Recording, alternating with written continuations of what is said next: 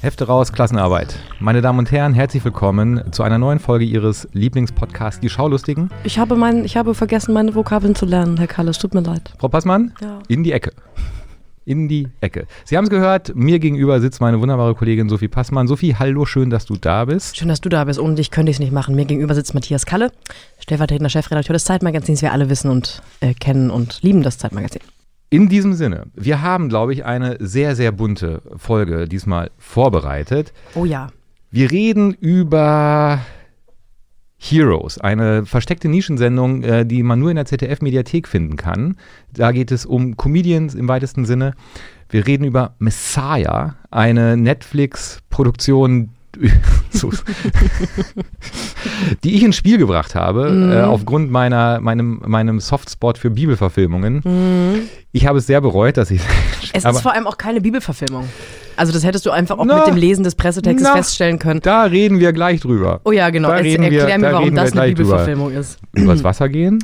Äh, ich habe was mitgebracht, was äh, in den sozialen Netzwerken, den sogenannten, meines Erachtens sehr gehypt war in den letzten Wochen, nämlich eine True Crime Serie, eine dreiteilige auf Netflix, Don't Fuck with Cats. Und wir haben mal wieder eine unserer Lieblingsrubriken Serien für Kevin. Nämlich das amerikanische The Office. Ist kein Geheimtipp, auch nicht unter Serien-Nicht-Fans. Aber man muss ja auch ab und zu mal diese sehr naheliegenden Kunstwerke in nächster Nähe abfeiern, finde ich. Da hast du vollkommen recht. Bevor wir aber in diese Serienwelt einsteigen, Oh, habe ich Serienwelt äh, in die. Serienwelt einsteigen, Matthias. Hm. Habe ich dir noch eine Benedict Cumberbatch News mitgebracht, von der ich nicht weiß, ob du sie heute schon gelesen hast. Ich wollte es exklusiv, ich wollte es dir erzählen. Ich muss mich kurz hinlegen. Ja, und zwar hat heute Ryan Johnson, der Regisseur des vorletzten Star Wars-Films, heute getwittert, dass er gestern bei den PGA Awards mit Sam Mendes gesprochen hätte. Und Sam Mendes ist ja für den Oscar nominiert für seinen Film 1917, ein Antikriegsfilm, ähm, wo es immer äh, hieß, ist der jetzt in einer Einstellung gedreht worden oder sind da Schnitte drin und so weiter und so fort. Das war nicht ganz klar. Und Ryan Johnson twitterte heute, Sam Mendes habe ihn gestern erzählt, es war tatsächlich nur eine Einstellung. Also ein Schuss und dann haben wir so lange gedreht, bis es endlich fertig war. Die Geschichte, die dich interessiert, ist, Benedict Cumberbatch spielt da mit, allerdings eine Nebenrolle. Ja, dann bin ich schon raus, ehrlich. Also wer, wer Benedict Cumberbatch mit einer Nebenrolle besetzt, kann es auch direkt lassen mit dem Filme machen. So, das Problem war nur, dass ähm, Benedict Cumberbatch saß in einem Raum, hatte ein Walkie-Talkie dabei, damit man ihm Bescheid sagen konnte, wann er dran ist.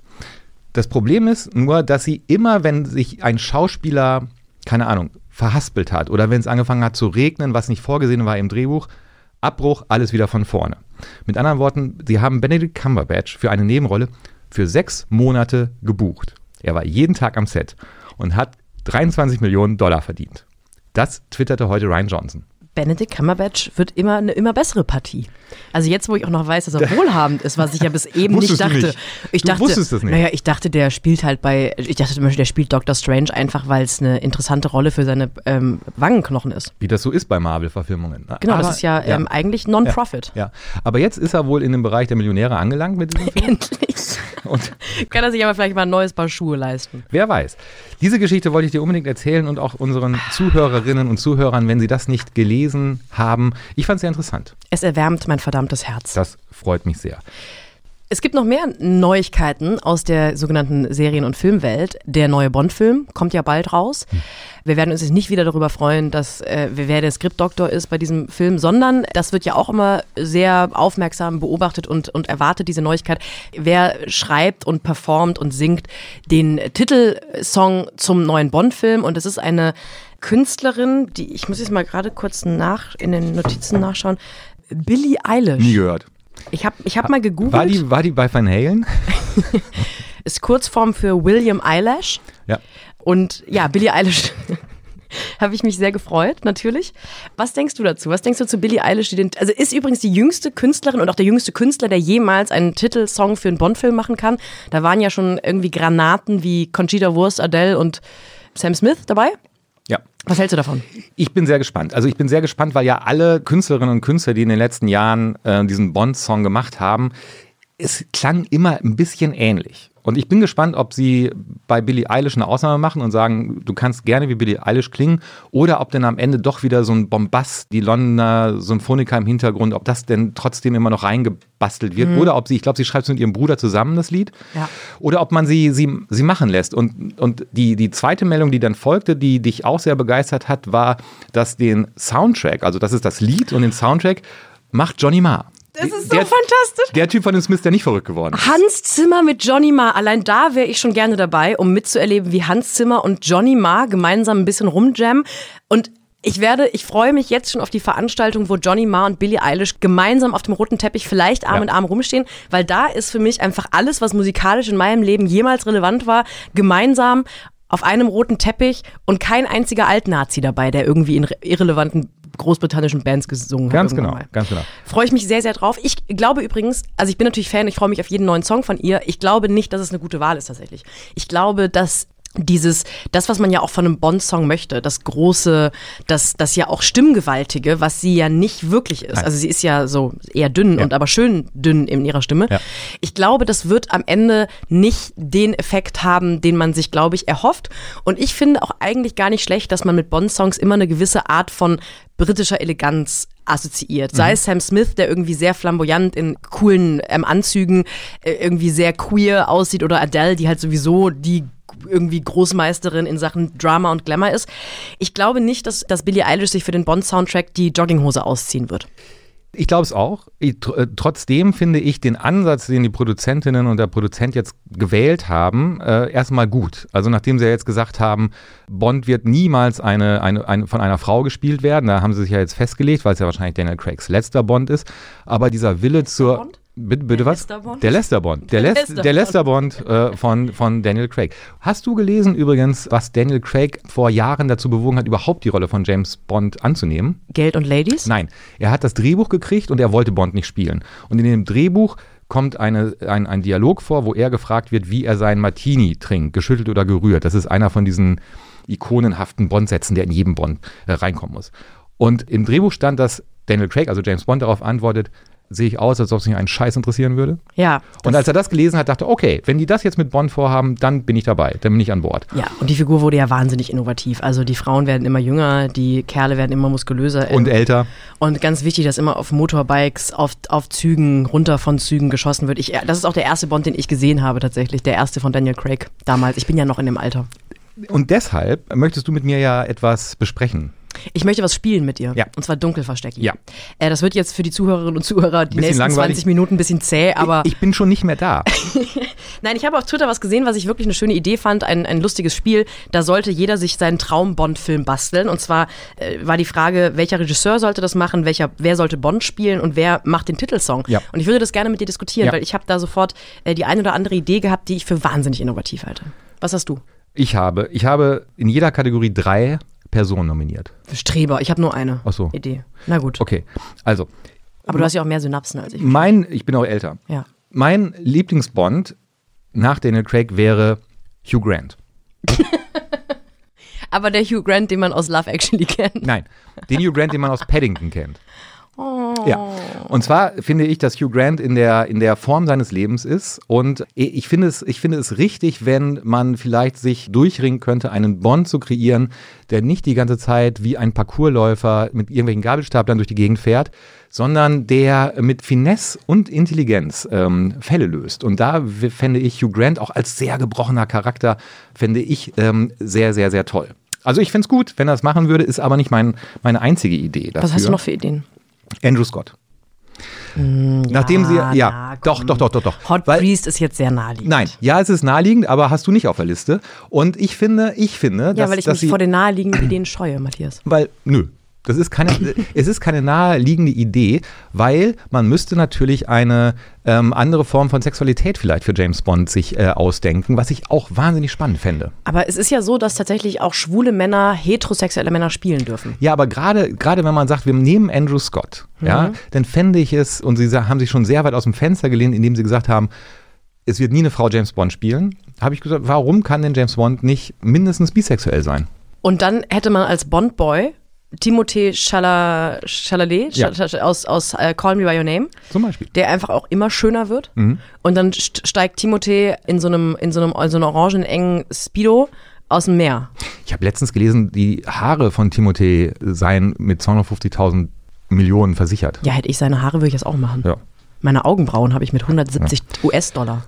Er ist aber zu jung, um Bond zu spielen, aber Bond Boy kann er machen. Bond-Boy kann er machen. Ja.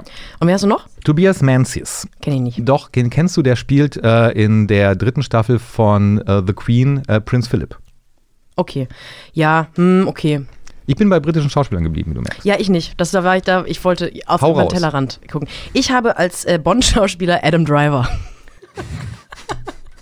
Und zwar, weil ich es einfach für einen. naheliegenden nicht. Nee, weil ich es für einen, nee, weil ich es für einen Bond unglaublich witzig fände, so einen wütenden, auch nach klassischen Schönheitskriterien nicht besonders attraktiver Mann, der ja auch nur eine einzige Rolle beherrscht, wie wir auch schon besprochen haben, nämlich der, der wütende Mann, der das Gefühl hat, die Welt nimmt ihm etwas weg, weil zum Beispiel eine Frau nicht mehr mit ihm verheiratet sein möchte. So ein wahnsinniger Mansplainer, unglaublich irgendwie auch so ein bisschen clumsy und awkward in seinem Körper und der Gedanke, dass er auf einmal der beste Geheimagent Großbritanniens ist, finde ich wahnsinnig lustig. Und dann kommt er auch immer in so, statt einem, statt einem gut sitzenden Smoking, wenn er irgendwie ins Casino muss, weil da irgendwie die Drogenmafia von Bulgarien ist, dann hat, merkt er auch, dass er keinen dabei hat. Und ist so, ähm, äh, ja, kann ich irgendwie. Und dann kommt er nicht rein, weil er nämlich irgendwie nur Slacks und, eine, und ein Leinenhemd dabei Ja. hat, das auch schon leicht ungebügelt ist. Ja. Fände ich lustig. Ich finde es gar nicht mal so abwegig. Die Idee müssen wir jetzt schnell noch lizenzieren lassen. Ja. Schnell ein Letter of Intent von Adam Driver uns holen. Die Frage wäre ja bei deinem Adam Driver Bond, wer da die Regie führt. Ich habe das nicht so ernsthaft gelöst wie du. Ich möchte ehrlich gesagt Regisseur für den nächsten. In Matthias stirbt gerade innen was. Ich hätte gerne als Regisseur für den nächsten Bond-Film Woody Allen. Und zwar wenig geschossen. Viele Leute laufen einfach unglücklich mit Coffee, Coffee to Goes äh, durch Manhattan, sind unglücklich verliebt. Bond ist auch erstmal unglücklich verliebt. Das ist sein Hauptproblem gerade. Wohnt in so einer, in so einer großen, in so einem großen Studio. Alles voller Bücher. Er ist, ja, er ist Ja, eigentlich, klar. eigentlich arbeitet er auch als Literaturagent irgendwo und löst nebenher Fälle. Und die erste halbe Stunde wird auch erstmal nur ohne einen einzigen Kameraschnitt gelaufen. So um einen Block. Und Ja. dann gibt's irgendwie innere Monologe. Ja. Stark, oder? Ja. Ich merke, wie du eigentlich gerade aufspringen möchtest, um mich zu umarmen aus Dankbarkeit, dass du mit mir diesen Podcast machen darfst. Und die Musik kommt von Duke Ellington, oder? Bei Musik habe ich, das habe ich jetzt mal ernst gelöst, äh, Lord. Ich halte Lord für eine der großartigsten Musikerinnen, Popmusikerinnen aus den 10er Jahren, den sogenannten. Und glaube sowieso, dass nachdem ihr zweites Album schon ein phänomenales war, das dritte noch besser wird. Und die könnte das. Die könnte nämlich die große Bühne, die könnte auch diese gebrochene Eleganz, die glaube ich auch mit einer neuen Bond-Ära gut in Verbindung gebracht werden würde. Ich weiß nicht, ob du gesehen hast, in dem Jahr, in dem Bowie gestorben ist, hat sie, Bowie war der Meinung, dass Lord, hat er auch öffentlich gesagt, ähm, die spannendste Künstlerin des Jahrtausends oder des Jahrhunderts, hat, hat er, glaube ich, gesagt, wird. Und sie durfte den Tribute-Song singen für ihn auf, ne, auf, dem, auf den British Music Awards. Und da hat sie das erste Mal gezeigt, dass sie die große Bühne und diese, diesen großen Pathos total gut kann. Ich würde so gerne einen Bond-Song von ihr hören. Da, da finde ich jetzt alle meine Vorschläge schlechter als dein. Danke. Für, für den Song. Das würde ich gerne hören. Würde ich tatsächlich gerne hören. Ich habe, ähm, also Regisseur ist jetzt an deinen Comic Relief komme ich nicht ran. Ich würde, wenn Hugh Grant Bond spielt, es wahnsinnig gerne sehen, dass Christopher Nolan den äh, inszeniert. Oder Catherine Bigelow. Das finde ich auch sehr, sehr spannend. Vor allem, wenn Andrew Scott Bond wäre. Und meine liebste Interpretin für einen Bond-Song wäre, da merkt man unseren, unseren, den Generation Gap zwischen uns, wäre Lauryn Hill. Uh, Weil ich habe tatsächlich in den letzten Wochen sehr, sehr viel äh, The Miseducation of Lauryn Hill wieder mal gehört. Ihr fantastisches Album von 1998. Da warst du Vier. fünf, vier. Oh Gott, so. Und äh, seitdem. habe ich aber auch zu der Zeit viel gehört. Ich ja, war, ich weiß. Ich war ein recht, ich war ein recht düsteres Kleinkind. Ja, war- warst weit deiner Zeit Ja, voraus. ja, ich war sehr Ja. nachdenklich zu der Zeit. Also Lauryn Hill, Hugh Grant und Christopher Nolan oder Catherine Bigelow fände ich eine spannende Geschichte. Ich fände das eigentlich auch schön, dass man mal wieder wegkommt von diesem, wir nehmen gerade den heißesten Popstar.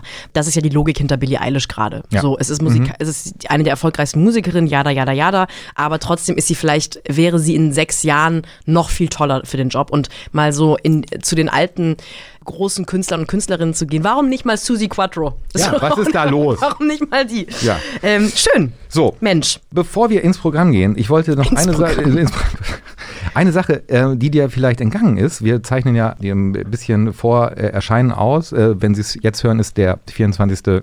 Januar, Freitag. Wir sind Europameister. Ich gucke mal kurz auf meinen auf mein Handyzettel. Wir sind Europameister. Nicht im Handy. Nein, im Fangen. Am letzten Freitag, als du Handball geguckt hast, äh, habe ich Catch geguckt, mhm. die große Europameisterschaft empfangen und wir haben uns im Finale gegen äh, das Team aus England durchgesetzt. Gänsehaut am ganzen Körper. Und einen Tag später äh, hat Deutschland die deutsche Handballnationalmannschaft gegen die kroatische Handballnationalmannschaft gespielt und äh, der SMS-Verlauf, äh, der zwischen Sophie Passmann und mir stattfand, können wir leider nicht vorlesen. Ist justiziabel Ja. leider teilweise. Ja. Nö, mich hat das emotional nicht mitgenommen. Handball, Fangen, alles für mich irrelevant, irrelevante Sportarten, Ja. die mich emotional irgendwie überhaupt nicht catchen. Apropos irrelevant, ähm, wenn Sie das heute am Freitag, an dem 24. hören, heute startet auch die neue Staffel von Babylon Berlin, über die Sie in diesem Podcast nichts erfahren werden. Lass uns stattdessen zu einer anderen Sache kommen, auf die ich mich irgendwie gefreut habe, dass wir darüber sprechen. Einerseits, weil ich das schön finde, immer wieder mal auch besonders Augenmerk zu legen auf, ich würde mal sagen, eher künstlerisch ambitionierte oder kulturell ambitionierte neue öffentlich-rechtliche Projekte. Und andererseits, weil ich große Hoffnung auch in das Konzept hatte, das wir jetzt besprechen. Heroes ist eine, ich glaube, fünf oder sechs Folgen gibt es äh, in der ZDF-Mediathek, lief ursprünglich bei ZDF Kultur, ähm, handelt eigentlich von Comedians und ihrem Blick auf ihre eigene Arbeit, ihre eigene Welt. Wenn ich das richtig verstanden habe, also ich habe von am Anfang gedacht, das Konzept sei, dass junge Comedians ihre Stars oder ihre Vorbilder treffen. Es wurde dann aber sehr schnell aufgebrochen. Es gibt auch Folgen, wo einzelne Comedians einfach rumreisen. Konkret bedeutet das, der ähm, von mir sehr verehrte, fantastische Till Reiners hat sein großes Vorbild Josef Hader getroffen. Enisa Amani ist nach New York gereist und hat sich da auf Bühnen, naja, versucht, auch da ein starkes Wort, Kavus Kalanta, ein, ein Be- Berliner ähm, Comedian, Stand-Up-Comedian, mit seinem Kumpel Daniel Wolfson, die haben einen Podcast zusammen, haben äh, Christian Ullmann getroffen und so weiter und so fort. Es gibt eine Folge mit Serdar Sumunju und das hat mich erstmal geholt, weil ich das eine schöne, eine schöne Idee fand und weil ich weiß von Till Reiners, das hat er mir mal erzählt, dass er wirklich, also wirklich ein großer, großer Josef Hader-Fan war und Josef Hader auch in seiner Bühnenkunst für Till total wichtig war. Und ich war so gespannt auf diese Folge, und ich war so enttäuscht von dieser Folge. Und zwar überhaupt nicht wegen Till Reiners oder Josef Hader, sondern weil ich weiß, dass es hätte da so viel zu holen gegeben. Also, dass man wirklich zwei Menschen hat, wo der eine sehr gütig ist und sehr lustig und sehr hart, nämlich Josef Hader, und, äh, und Till Reiners nach eigenen Aussagen einen Menschen trifft, den er verehrt, der auch irgendwie maßgeblich für die eigene Bühnenkunst ist, das wurde halt überhaupt nicht thematisiert. Also es gibt keine einzige Einstellung. Am Anfang hätte ich mir das so als Rampe, als dramaturgische gewünscht oder für die Fallhöhe, dass klar wird, Till Reiners trifft da nicht einfach irgendjemanden, der trifft da wirklich diesen Mann, der für ihn so viel bedeutet. Und stattdessen wird einfach gezeigt, wie die beiden halt zusammen Zeit verbringen und zusammen auftreten. Und Till darf dann auch auf der Bühne bei einem Soloprogramm von Josef Hader auftreten. Die unterhalten sich über Comedy. Aber ich dachte die ganze Zeit, wie kann man dieses Geschenk vergeben, dass da und, und, und überhaupt gar nicht einsetzen und thematisieren, weil ich glaube, den meisten, die diese Folge gesehen haben, wird nicht klar, dass Till Reiners Josef Hader wirklich verehrt. Ich, ich glaube, jetzt, wo ich mich dran erinnere, ich weiß es auch nur, weil Till Reiners bei Instagram das erzählt hat und ein Foto gepostet hat von Josef Hader und war so, ich bin so aufgeregt und das ist so toll und so schön gerade. Und das, da war ich, ich das war die erste Folge, die ich gesehen habe und ich war wirklich am Ende echt doll enttäuscht. Von der Folge zumindest. Ja. Ich kann das, ich kann das verstehen. Ich habe lustigerweise, habe ich, warum eigentlich, habe ich zuerst die Folge, wo Serdar Sumunchu Freddy Grall trifft, geschaut, wo ich dachte, das Konzept, so wie mir das im Pressetext verkauft wurde, habe ich da verstanden. Also Freddy Grall äh, hat ein, hat ein Stand-up vorbereitet und äh, hat Serdar zu Hilfe geholt. Und der kam in diesen Proberaum rein und dann war, dann hatten die so eine Coaching-Situation, die ich te teilweise auch wirklich ganz interessant fand. Also äh, äh, Freddy sagt zum Beispiel dann zu Serda, ich habe einen Bit vorbereitet. Und Serda sagt, hä, was? Ein Witz meinst du? Ne? Ihr jungen Leute, ihr sagt immer Bit. Und später sagt er dann zu ihr, bist du Comedian oder Psychotherapeutin? Das fand ich irgendwie so, so ganz gut, weil er wirklich sich angehört hat, was sie gemacht hat. Sie hat vor ihm ihren Stand-up gemacht und, und er hat sie gecoacht und hat ihr gesagt, was, was, was nicht gut ist. Und, und am Ende äh, treten diese jungen Nachwuchscomedians ja auf und für diesen Auftritt werden die dann halt gecoacht. Und mir hat diese Folge eigentlich ganz gut gefallen, weil ich das Konzept, was im Pressetext stand, da umgesetzt gesehen habe und verstanden habe. Dann habe ich aber auch die Folge mit, mit Till Reiners und Josef Hader gesehen und dachte, ja, das ist jetzt leider, leider Gottes eine langweilige Variante von Durch die Nacht mit. So, weil es gab keine Reibung.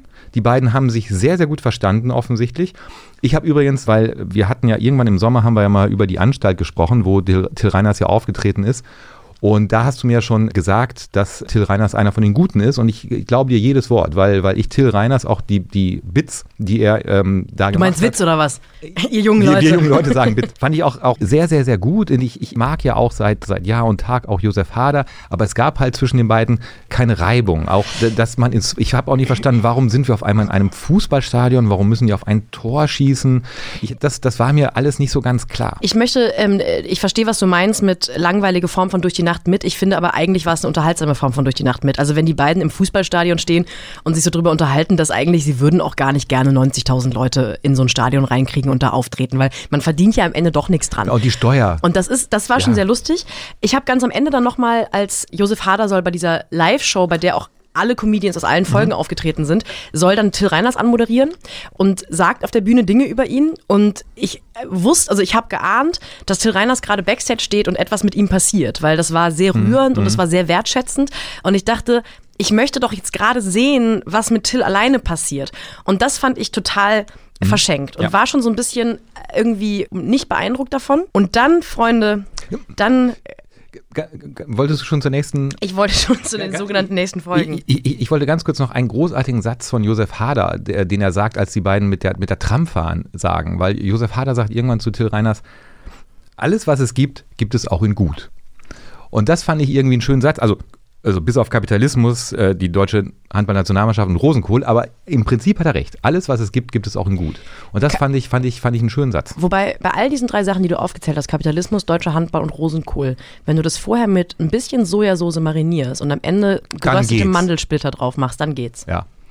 Außer Rosenkohl. Der, der, der, wird einfach nicht besser. Der verliert nur. Der wird einfach nicht besser. Dann also, gab es eine Folge mit, Entschuldigung. Nee, ich bin. Es, es gab eine Folge mit Enisa Armani, die ist alleine nach mhm. New York gereist. Habe ich nicht verstanden. Ich finde es wirklich bewundernswert. Ich würde gerne den Produzenten irgendwann treffen und ihn umarmen, weil ich das bewundernswert finde, dass man 20 Minuten über amerikanische Stand-up-Kultur in New York machen kann, die so unfassbar egal sind. Also da wird, da wird dann so einmal Alibi-mäßig der Comedy-Seller gezeigt. Man merkt auch Enisa Amani, und das ist ja auch überhaupt nicht schlimm, aber Enisa Amani hat keinen besonders intensiven Bezug zu amerikanischer oder gar New, Yorks, New Yorker Stand-up-Kultur. Und man merkt auch ihr, ihr amerikanischer Stand-up, also die, die, die spricht ordentlich Englisch und das ist irgendwie alles, man merkt, die ist gut auf einer Bühne, das macht sie ja auch schon irgendwie seit Jahren. Ich finde nur, sie dahin zu schicken und das, das, das gibt schon so eine Fallhöhe, die irgendwie zeigt, sie wird ja einen Bezug dazu haben. Nee, man hat einfach eine von den wenigen Comedians in Deutschland, die wirklich so gar keinen Bezug dazu zu haben scheinen, dahin geschickt, weil man hätte auf Anhieb 13 Leute fallen mir ein, unter anderem auch Leute aus dem Cast. Also Till Reiners hätte in New York City äh, mit Sicherheit mehr daraus geholt als Enisa Amani, die einfach nur durch die Straßen läuft, ein bisschen mit irgendwie Straßenmusikern flirtet und sich Ketten kauft. Das hat mich wirklich ein bisschen böse gemacht. Und es hat auch keinen Sinn ergeben. Und, und das ist auch eine schöne Folge, wo man sieht, dass es einfach auch hinter der Kamera nur Männer sind. Ja, es ist irre. Das ist irre. Eine einzige Pimmelparty. Ja. und sie haben sie, und sie waren auch alle sehr, also sie haben auch Enisa Armani als, als, als Superstar so durchgeführt und das war alles irgendwie, alles drehte sich um, um, um Enisa Armani. Und ich habe diese, diese Folge, diesen Bruch, warum wir jetzt auf einmal ähm, in einer Stadt sind und, und äh, aber äh, kein wirklicher Comedian wird ihr zur Seite gestellt. Ich habe das überhaupt nicht verstanden. Ich habe es wirklich einfach nicht verstanden. Ich habe mir einen Neujahrsvorsatz für 2020 vorgenommen, öfter 2020 zu sagen und außerdem, wenn ich abhasse, immer auch ein paar mehr Belege dazu zu liefern. Es gibt oh. nämlich eine Situation, wo, oh, jetzt werden wir sachlich auf einmal. Mann. Ich habe so einen Hals. Sie steht irgendwann im Comedy Cellar und macht einen Witz darüber, dass sie die Anfrage von dem Produzenten bekommen und der ist Jude und sie denkt so, als, als Deutsche und dann als Deutsch-Iranerin kann sie einem Juden eigentlich keinen, keinen Wunsch abschlagen. Und erzählt im Nachhinein, sitzt sie mit einer, mit einer Kollegin, einer israelischen Comedian irgendwie im Diner mhm.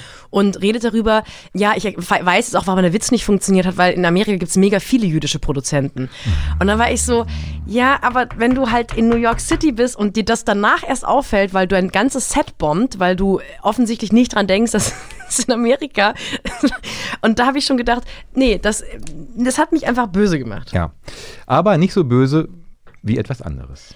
Wir reden noch ja. über eine, eine dritte, so. dritte, letzte Folge reden wir noch ganz kurz. Ja, das meine ich. Ach so. Das meine ich. Ja, wir reden das noch über eine dritte Folge von, von Heroes, weil der von uns ja naja, jetzt nicht geschätzte, aber wahrgenommene Christian Ulm. Er war mal zu Gast, sagen Ja, wir es mal so. ist- Liebe Grüße, ist ein, Christian. ist, ein, ähm, ist ein ordentlicher Kollege, würde ich sagen. naja, es ist ein Bekannter von uns, Ja, bekannt. den wir so ein bisschen mitziehen. Ich finde, So. also er war so ein bisschen, hat ja gemerkt, die ähm, Jerks läuft ja auch nicht so. Nee. Und wir haben dann, also äh, wir haben ihm Gefallen getan, ihn einmal eingeladen Ja. und ähm, er ist auch sehr dankbar.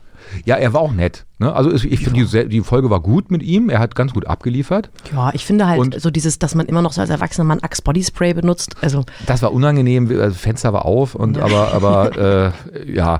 Also, äh, aber liebe Grüße und, und Christian, vielleicht bald mal wieder, ne? Ja, ja, ja, also mal gucken. Auf jeden Fall, äh, Kavus Kalanta und Daniel Wolfson, beides Berliner Stand-Up-Comedians. Äh, Kavus kannte ich so von seinen Bühnensachen, fand ich, finde ich sehr gut. Und die haben einen Podcast zusammen, was ich nicht wusste. Und die Prämisse der Folge war. Jeder hat einen Podcast heutzutage. Es ist absolut, furchtbar. also Mein wer Gott. alles einen Podcast hat, ja, setzt euch mal hin und redet eine Stunde, das wird Ja, bestimmt ja, interessant. echt. Vollidioten. Mann. Ich würde niemals. Also, und die haben einen Podcast zusammen und, und die Prämisse der, der Folge ist, sie würden sehr gerne in Jerks auftauchen. Und weil das eine leicht gespielte Prämisse ist, wäre es auch logisch, dass man das zwei Leute machen lässt, die spielen können. Und ich möchte mich für Carlos Calanta äh, tatsächlich als Fan verbürgen. Stand-up kann der Höllen gut. Nur Schauspieler. Das ist nicht sein, das ist nicht sein Strong Suit. Und es wirkte die ganze Zeit ein bisschen wie so, äh, kennst du noch Abschlussklasse 2007, Ja. das Leben beginnt? nee, Freunde, das Leben beginnt. Diese, diese Laienschauspieler in München produzierte Serie aus Ja. den Nullerjahren. So ein bisschen Machen war wir bald das. eine Serie für Kevin draus. So war das, wenn, wenn Kavus irgendwie dann mit, mit Christian Ulm spielt. Ja. Und das, ja, hatte ich Schwierigkeiten mit, um ehrlich zu sein. Also es war, es war ganz, es war eine seltsame Folge, auch wieder ganz anders, weil ähm, sie hatten, sie hatten sich so einen Pitch überlegt, den sie Christian Ulmen er, er, erzählen wollen. Ein Pitch, äh, wo Fariadim einen Behinderten verprügelt. Das war ihr Pitch und den wollten sie ihm erzählen und daraus haben die Macher von Heroes dann gesagt, dann machen wir so eine Jerks-ähnliche Folge und, ähm, und, und, und Christian spielt in, diesem, in diesen 20 Minuten auch den Christian aus Jerks. Ja. Ja, der, er, er ist das und, und, und, und, und die beiden machen ihn, äh, telefonieren erst mit ihm und er sagt immer, ich habe überhaupt gar keine. Er, mein- er, sagt, er sagt den großen Satz, schickt das an großartiger info.pro7.de. Satz.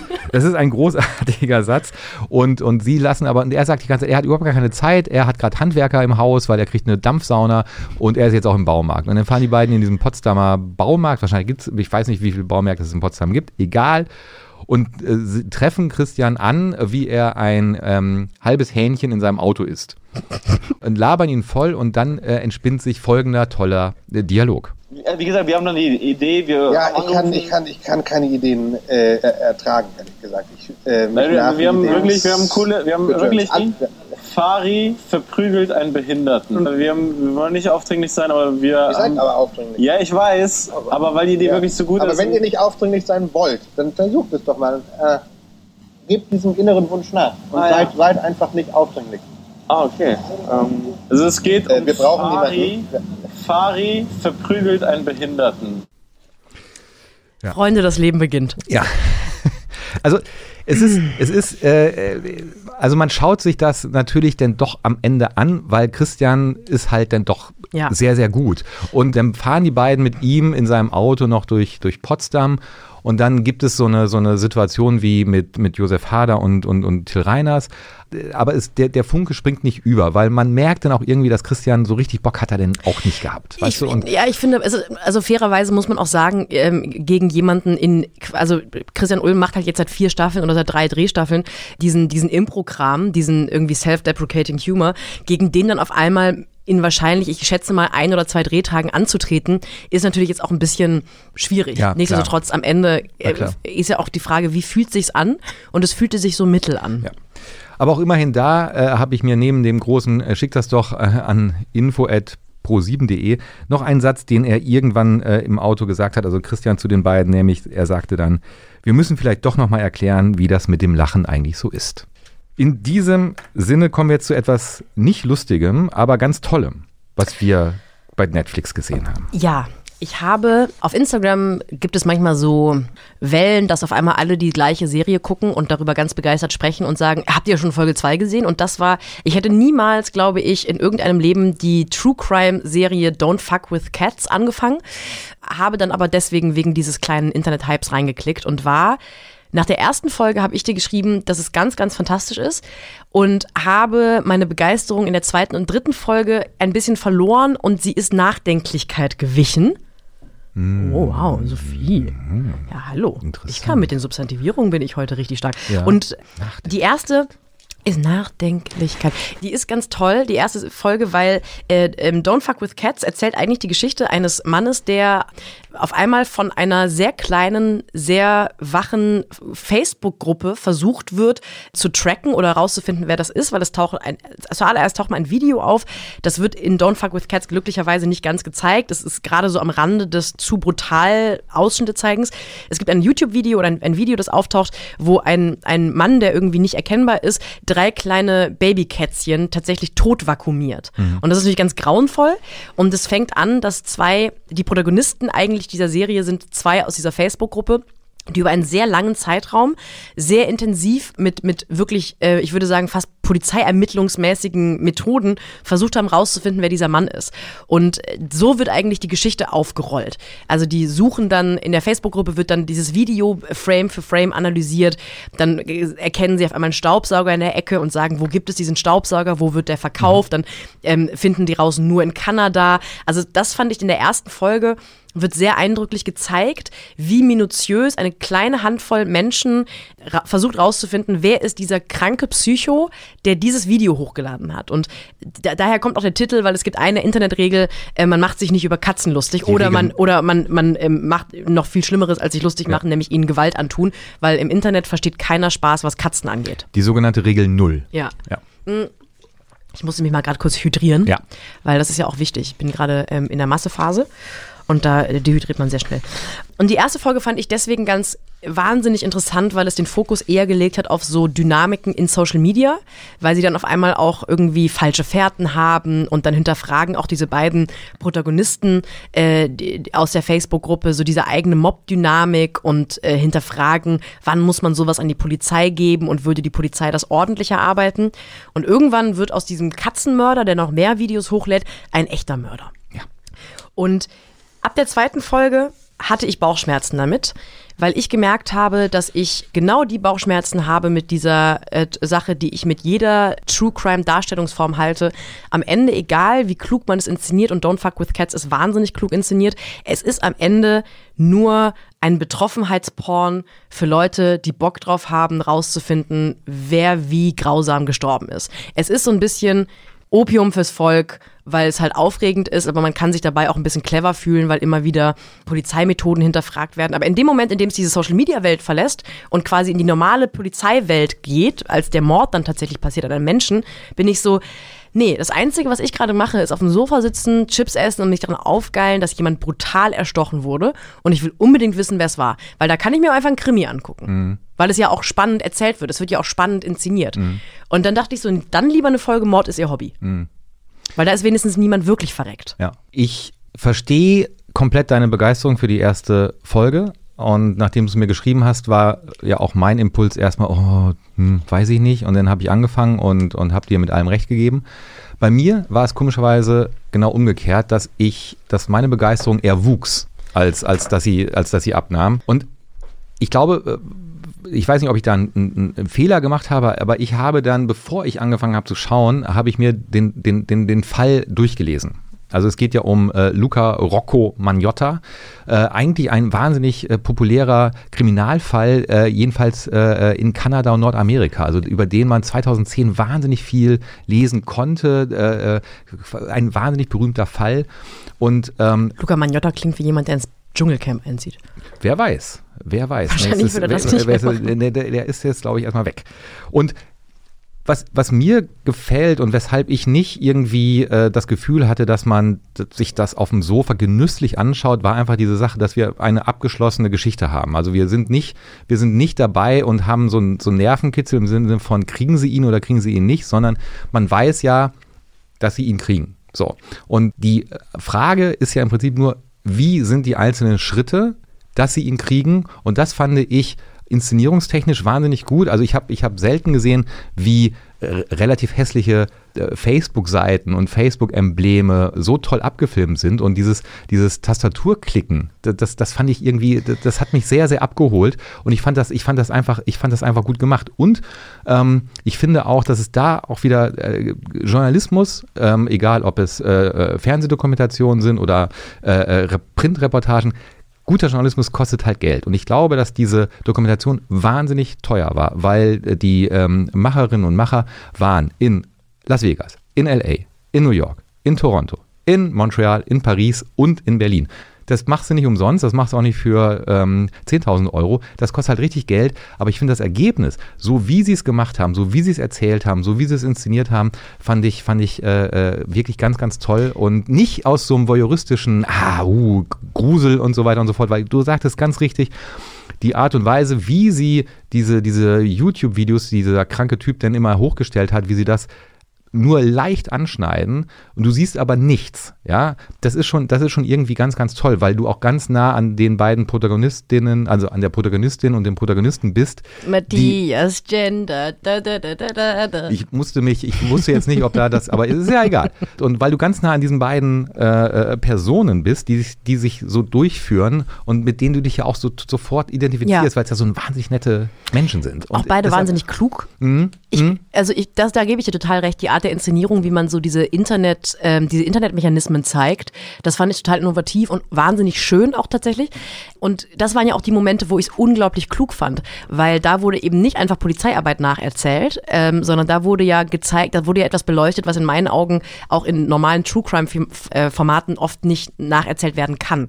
Mhm. Und ich habe dann aber eben, als es immer mehr in Richtung der Polizei ging und auch die Protagonistinnen, äh, er und sie weniger Raum bekommen haben, auch völlig zu Recht, weil auf einmal dann eben die Polizeichefin ja. von ja. Montreal oder ja. Vancouver gezeigt wurde, hab, hab ich, wurde, bin ich so ein bisschen verloren gegangen. Und es gab einen, einen Moment in der letzten Folge, wo ich dachte, ja, da in dieser einen Szene zeigt sich äh, wirklich das Problem, was ich mit True Crime habe und äh, haben werde weiterhin, die Mutter von Luca Magnotta wird dann irgendwann gezeigt, mhm.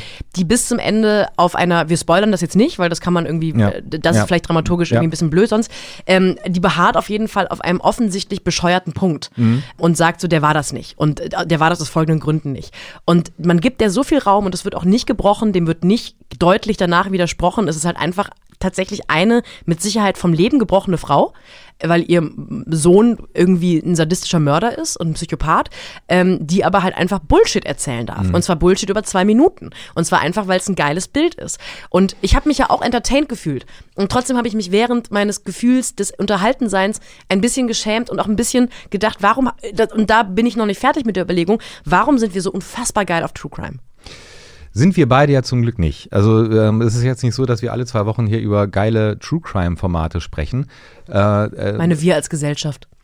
Das sind, die Gesellschaft interessiert mich da nicht, ähm, sondern mich interessiert, warum wir beide, die nicht anfällig für True Crime-Formate sind, immerhin beide die drei Folgen geschaut haben. Du die erste mit der gleichen Begeisterung wie ich, dann nahm deine Begeisterung ab, meine nahmen zu. Und ich glaube, das liegt natürlich an der Art und Weise, wie sie es gemacht haben und wie sich am Ende dann doch, also auch das, was die Mutter erzählt, ähm, wird ja quasi aufgelöst. Also, also diese, diese, diese Idee, die die Mutter hat, von wegen, äh, er ist unschuldig und da sind dunkle Mächte im Spiel gewesen und so. Also alles, was sie erzählt, wird ja dann durch die Ermittlerarbeit komplett äh, dechiffriert. Also das ist ja, das ist, das ist ja das Tolle, wie sich dann alles auflöst und wie es auf einmal so eine innere Logik gibt, dass äh, Luca Magnotta ähm, alle seine Taten im Prinzip über fast ein Jahrzehnt minutiös vorbereitet hat, mit all den Hinweisen, mit all den ähm, möglichen Alibis, die er hier und da versteckt. Und, und deshalb fand ich das in der Art und Weise, wie sie es erzählt haben, ähm, ähm sehr, sehr, sehr toll. Ja, das wird interessant Degivriert, wie du sagen würdest. Degivriert. Degivriert. Dehydriert. Ich finde, das kann man gucken, das kann man vor allem gut weggucken an einem Wochenende, wo man nicht äh, viel denken möchte. Sollte man vielleicht nicht nach Einbruch der Dunkelheit ähm, in einer Stadtwohnung im Erdgeschoss schauen. Das wäre blöd.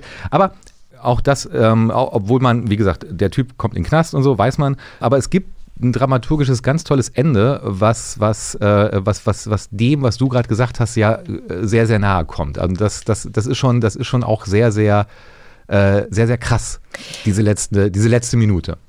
Ja, da, die, die Minute hat mich ehrlich gesagt nur noch böser gemacht, weil, also das, so ist, sollen wir darüber sprechen? Nö. Okay. Also ähm, schauen Sie es jetzt an. Ähm, Sophie hat es böse gemacht. Ich fand es ich fand's, äh, wirklich sehr, sehr gut und, und sehr, sehr schlüssig. Ich fand es einfältig und billig.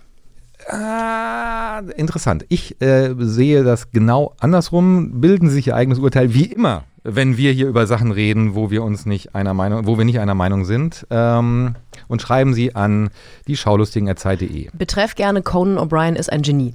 So, lass uns gerne weitermachen. Die werde ich nie, die landen bei mir im Spam. Blöd. Matthias Kalle, Hm. du hast langsam, ich habe dir am Anfang, ohne, ohne dein Wissen, habe ich dir drei Strikes gegeben, am Anfang dieses Podcasts. Und du bist jetzt bei zwei Strikes. Den ersten Strike hattest du letzte Folge, als wir uns den Witcher anschauen mussten. Und den zweiten Strike hast du jetzt, weil du dich, weil du dir eine äh, sogenannte Netflix-Produktion anschauen wolltest mit dem Namen Messiah. Ja. Ich habe, also ich habe wirklich, ich habe äh, körperliche Schmerzen gehabt und ich bin, äh, also fang du doch mal an. Da äh, weißt du, wie es mir geht, wenn ich mir Conan O'Brien Sachen angucken muss oder irgendwelche Kochshows oder äh, so, die du mir hier äh, äh, regelmäßig reinballerst. Ich, ich habe Messiah sehenden Auges ähm, vorgeschlagen, weil ich glaube, dass wir, wenn ähm, die Zeit nicht irgendwann ablaufen würde, uns noch eine Stunde über diese, diese Serie ist ein großes Wort, lustig machen sollten. Also, äh, Messiah, die Prämisse ist folgendermaßen. In Syrien taucht auf einmal ein, ein junger Mann auf, der äh, in Damaskus predigt. Und zwar zu einem Zeitpunkt, wo der IS äh, die Stadt äh, kurz vorm Einnehmen ist. Ja? Also die stehen an den Stadtmauern und ähm, er predigt, man soll aushalten und, und, und, und es wird schon nicht so schlimm werden. Und dann kommt ein Sandsturm, der, glaube ich, sechs Wochen andauert. Und dieser Sandsturm schlägt den IS und der IS kommt dann auch nie, nie wieder vor. Der IS ist weg. So. Und aufgrund dieser Tat. Allein das ist schon so wahnsinnig Ja. rührend als Prämisse. Und, und, und aufgrund dieser Tat äh, äh, bekommt der El Massi, wie er heißt, ähm, ähm, Anhänger, die ihm durch die Wüste folgen und, und, und sie rennen einfach hinter ihm her. Er hat, das sind nicht nur zwölf Jünger, es sind, keine Ahnung, 200, die ihm hinterherlaufen. Nee, sind, die Rede ist von 3000, glaube ich. Oder sogar 3000 3000, Flüchtlinge, 3000 Flüchtlinge, die er durch die Wüste an die Grenze äh, äh, zu Israel führt. Und er wird dann festgenommen, er taucht dann auf einmal, verschwindet er aus dem israelischen Knast, taucht dann irgendwann in Texas in so einem kleinen Ort auf, wo es einen Tornado gibt und wo er ein äh, junges Mädchen rettet. Und zwar an einem Ort, wo alle Häuser komplett zerstört werden, außer die örtliche Kirche, die bleibt stehen. So. Und er kriegt immer mehr Anhänger, das ist so ein paar Hippies, so ein paar Fundamentalisten, die in ihm den Erlöser sehen. Und mit denen fährt er in einem Autotrack von Texas nach Washington. So. Und ähm, ihm auf dem Fersen ist immer eine äh, äh, CIA-Agentin, die natürlich nichts, äh, nichts Gutes erwartet, sondern in ihm natürlich einen ähm, Terroristen sieht, der von noch dunkleren Mächten geschickt wurde und nicht von Gott. So. Und ähm, das klingt vollkommen absurd, aber alleine die Idee, dass äh, jemand eine Messias-artige Figur versucht zu kreieren, um vielleicht Böses zu wollen, finde ich, hätten die Macher von zum Beispiel 24, hätten da ähm, zwar eine sehr trashige, aber möglicherweise eine sehr, sehr geile Actionserie daraus machen können. Was die Macher von Messiah gemacht haben, ist mir auch, nachdem ich es mir alle Folgen sechsmal angeschaut habe, ist mir wirklich immer noch nicht klar. Ich glaube, wir müssten noch mal schauen, aber ich glaube, dass Messiah die am schlechtest bewerteste Netflix-Serie aller Zeiten ist. Und zwar, man muss es einmal aussprechen, vollkommen zu Recht. Ich habe vor allem erstmal eine Frage. Bitte. Warum schwitzt Messiah nicht? Ja, Er ist der Einzige, der nicht schwitzt. kein Mensch, ja, ja, ja, ja. Warum glänzen seine Haare so, wenn er im israelischen Knast mehrere Tage völlig Ja. dehydriert rumsitzt? Warum sieht er die ganze Zeit aus, als wäre er gerade von einem Kerastase-Workshop beim örtlichen Friseur in Berlin-Mitte gekommen? Warum sieht er, also warum Das muss man auch Fragen jetzt. Ja, also die- die Schwitzsache und auch die glänzenden, gepflegten Spitzen von Messiah, das war etwas, was mich persönlich deprimiert und auch bewegt hat. Und wie gut er in Trainingsanzügen aussieht. Ja, das stimmt. Ähm, das finde ich in, eigentlich einen ganz guten modernen Move, dass er einfach immer Kapuzenpullis anhatte oder sowas. Also einfach immer so modernen Kram und nicht auf einmal in so, in so äh, Leinen-Dingern um die Lenden durch die Gegend laufen musste oder auch in Sandalen. Das wäre Quatsch gewesen. Ja, das wäre Quatsch gewesen. Ich musste tatsächlich dreimal anfangen. Und beim vierten Mal habe ich mich dann zusammengerissen und mir das einverleibt und kamen auch die ersten Folgen ganz gut rein, weil ich am Anfang die Vermutung hatte, dass es vielleicht einfach auch so eine, so eine Trash-Wegschau-Serie ist. Das, den, den Charme verliert es aber, finde ich, nach der vierten, fünften Folge, ja. weil es dafür auch einfach zu einfallslos wird. Und, und das Einzige, was ich ja eigentlich dann abgewinnen konnte, war, dass ich bei jeder Sache, also die äh, Kirche, die nicht irgendwie, die von dem Tornado nicht erfasst wird, all diese Sachen, das ist halt genauso cheesy wie die Bibel. Also das sind halt auch keine guten Geschichten. So, und jetzt bin ich gespannt, ob wir den. Ich habe mich selten mit Katholiken und Christen angelegt bisher, aber ich weiß, ob das schon reicht für einen Shitstorm. Aber die Bibel ist ja einfach nach, nach, nach, nach Storytelling-Gesichtspunkten, hat ja oft irgendwie so ihre Schwächen. Und ähm, ich finde auch die Art und Weise, wie diese Serie heutige Dynamiken hinterfragt. Also auf einmal tauchen dann Social-Media-Videos auf von dem vermeintlichen Erlöser oder auch wie eine ähm, hochmoderne Institution wie, die, wie das CIA so äh, komplett mit, also wie das jetzt erstmals scheint zu scheitern mit seinen, mit seinen irdischen Mitteln an diesem vielleicht überirdischen äh, Messias. Das finde ich ähm, die Art und Weise, wie diese Serie so mit moderne Methoden oder moderne Paradigmen hinterfragt, ist im Prinzip genauso treu doof wie die Bibel. Unter uns Pfarrerstöchtern äh, würde ich, würd ich dir da unter, uh, widersprechen, weil ich glaube, die Bibel ist äh, gegen äh, diese, wie viel zehnteilige Serie äh, wirklich ein kompletter Blockbuster. Weil, was, was, was, also, wenn man, wenn man alle Versuche der Regisseurinnen und Regisseure dieser Serie, so Terence Malick-artige Landschaftsaufnahmen zu zeigen, ähm, rausschneiden würde, dann hätten wir eine drei Serien, drei Folgenserie gehabt, glaube ich. Also weil, weil, ist dir aufgefallen, wie oft die Kamera über Wüsten schwenkt, Ständig. über Himmel, über irgendwelche Vögel und äh, die ganze Zeit sehe ich, sehe ich, sehe ich Naturaufnahmen, die aber so schlecht gemacht sind, die können wir beide nachher mit unserem Handy besser machen. Das wirkte ein bisschen so, als hätte der Regisseur zum Geburtstag so von drei verschiedenen Leuten Gutscheine für Drohnenfahrten ja. bekommen und musste die noch ja. irgendwie verballern, weil das halt kostenlos ja. war und sie verfallen auch Ende des Jahres. Und ich Bitte? Äh, Matthias Kalle. Ja. Sprich. Äh, und dann, dann, nachdem wir ja schon verschiedene Embargos äh, äh, in, den vorletzten, in der vorletzten Folge ausgesprochen haben, es gibt tatsächlich, ich weiß gar nicht, ob du es bis dahin geschafft hast, es gibt ein durchgängiges Motiv und zwar ähm, von den Flüchtlingen, die von ähm, Syrien nach äh, Israel flüchten, gibt es einen, der dem anderen immer aus Der kleine Prinz vorliest. Und das, also ja, ja. Und, und, und da muss man sagen, also wenn du, wenn, wenn, wenn ich, wenn ich drehbuchmäßig schon nichts auf die Kette kriege und mich dann bei diesem Klischee-Mist vom kleinen Prinz bediene, um irgendetwas zu transportieren, dann sollte ich vielleicht über einen Berufswechsel ernsthaft nachdenken. Ich fand es so, ich fand es so furchtbar, ich fand es noch furchtbar als die langweiligen Landschaftsaufnahmen, fand ich dieses äh, Zitieren aus dem, aus dem kleinen Prinz. Ich fand es wirklich ganz, ganz, ganz, ganz schlimm. Der kleine, ein kleine, der kleine Prinz-Embargo.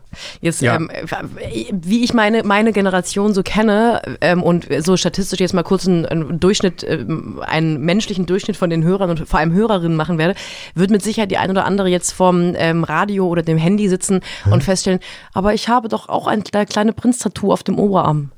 Weil ganz Ach. viele Frauen in meinem Alter haben ähm, diesen meistens das Motiv von dem von der Schlange, die den Elefanten gefressen hat, der aussieht wie ein Hut. Echt? Ja, ja, ist sehr bewegend. Wirklich? Mhm, das sind immer so Sonjas. Liebe Grüße an alle Sonjas da draußen. Ja. Und bereut nicht eure Tattoos, lasst euch nicht von einer, von, von der Herablassung eines Podcasts in euren Tattoos ähm, bitte verunsichern. Das war alles mal zu irgendeiner Zeit gut, aber die Zeit ist nicht jetzt. Ja. Ich möchte noch eine letzte Über Sache zum Messias sagen. Er redet ja viel in Rätseln was er wahrscheinlich machen muss, weil er der Erlöser zu sein scheint. Und das war das erste Mal, dass ich das geschaut, dass ich so den Gedanken hatte. Hast du schon mal drüber nachgedacht, dass Jesus vielleicht einfach ein unfassbar prätentiöser Duschbeck war? Also ich will damit gar nicht seine Wunder in Frage stellen, aber hast du schon mal drüber nachgedacht, dass es einfach unfassbar unangenehm war, mit Jesus mal abends am Lagerfeuer zu sitzen? Glaube ich sofort. Weil die ganze Zeit so, ich gehe mit allen Männern. Ja. Und steh auf und ja setz dich dahin. Also es ist ein bisschen so eine Mischung aus so Mansplaining und aber auch die ganze Zeit so unangenehm, so Umarmungstaktik-mäßig, die Leute um einen rum so ein bisschen ähm, gaslighten. Ja. Also eigentlich der, der Typ Philosophiestudent ja. heute. Wobei ich lehne mich weit aus dem Fenster, wenn ich sage, ich glaube, Jesus hat keinen Hund erschossen. Das stimmt, das hat die Messiah gemacht. Das hat er in Messiah gemacht. Das ist, das ist fast noch die beste Szene, ähm, weil die kommt sehr überraschend. Aber ansonsten. äh, Die kommt, die kommt sehr über. Ansonsten, wie gesagt, nach all dem äh, Negativen, was wir schon gesagt haben, schauen Sie es nicht an. Es ist, es Klischees über Klischees. Äh, alle äh, gezeigten Journalistinnen und Journalisten sind natürlich irgendwie so Witzfiguren. Da kann ich Ihnen aus eigener Erfahrung sagen, nicht alle Journalistinnen und Journalisten sind Witzfiguren und sie müssen auch nicht immer so dargestellt werden.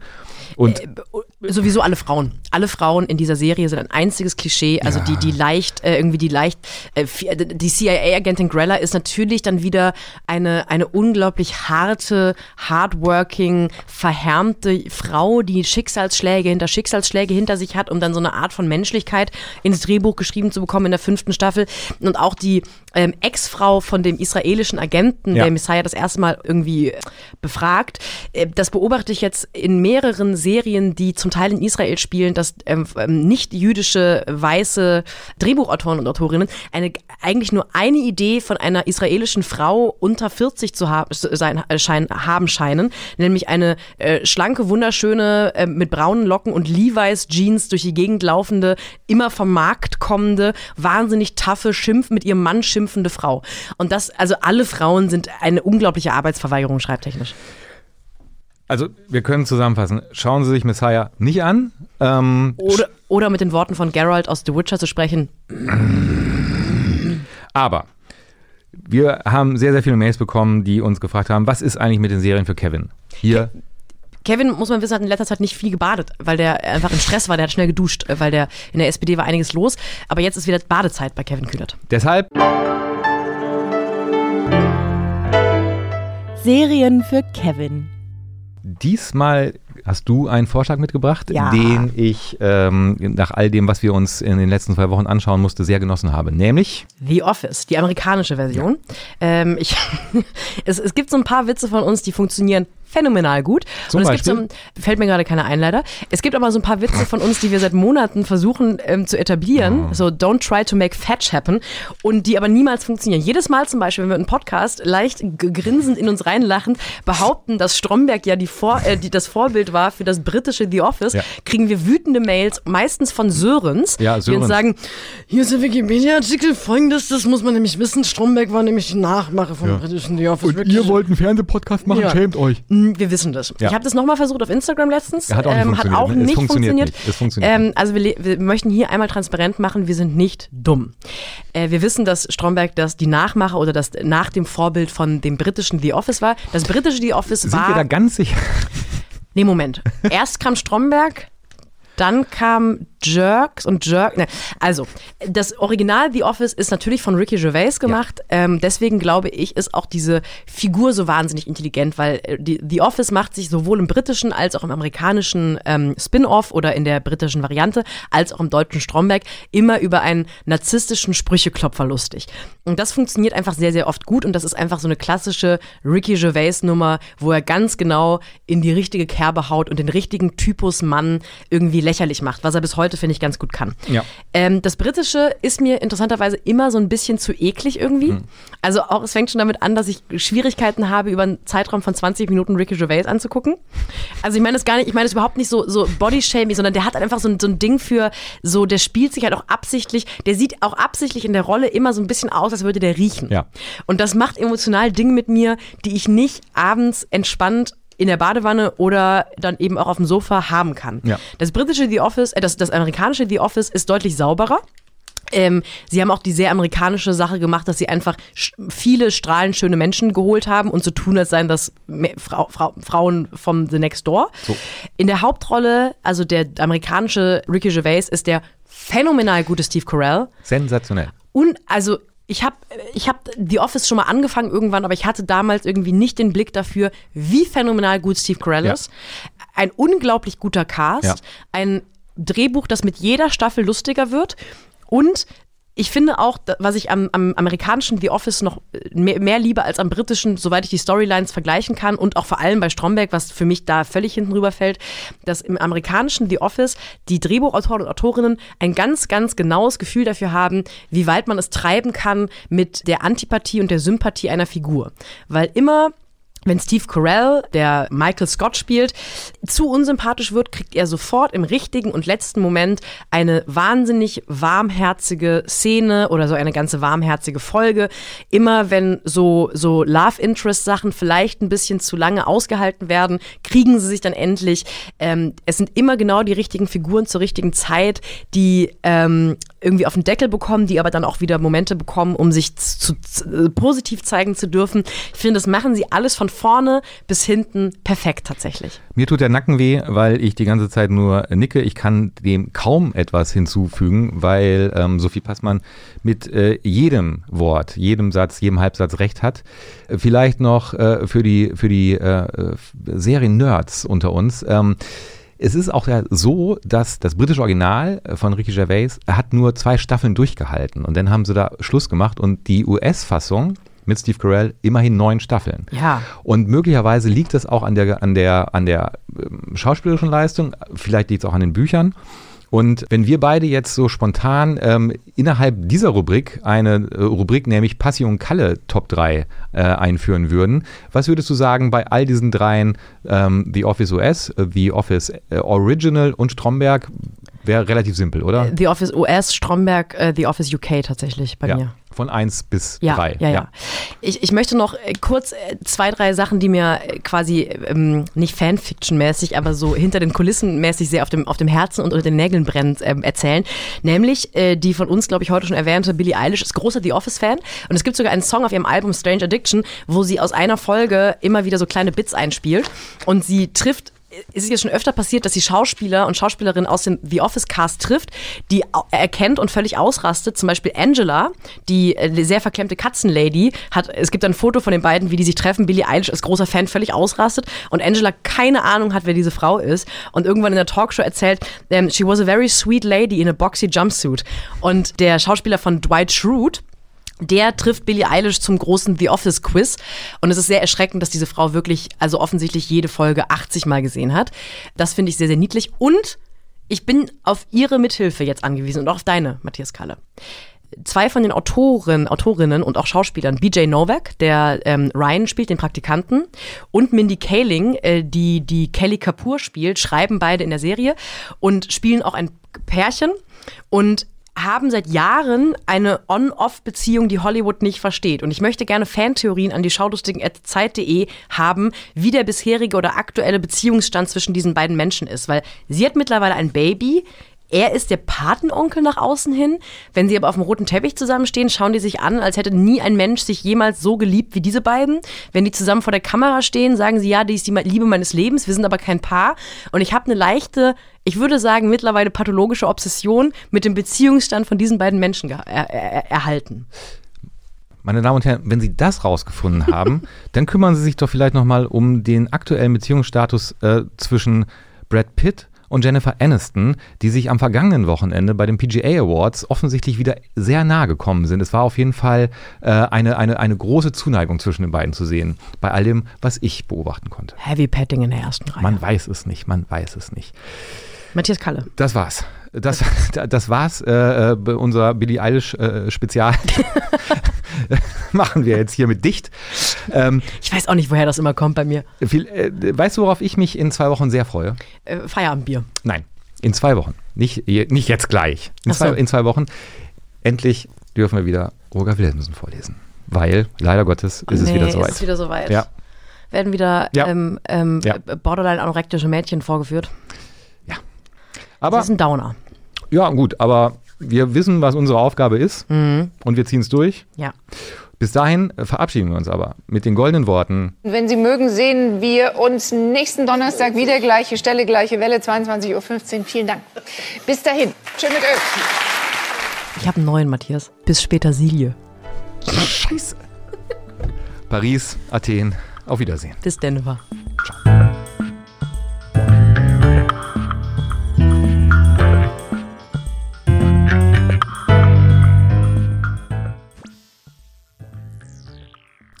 Du, ich muss jetzt übrigens los, weil ich muss noch Dschungelcamp gucken.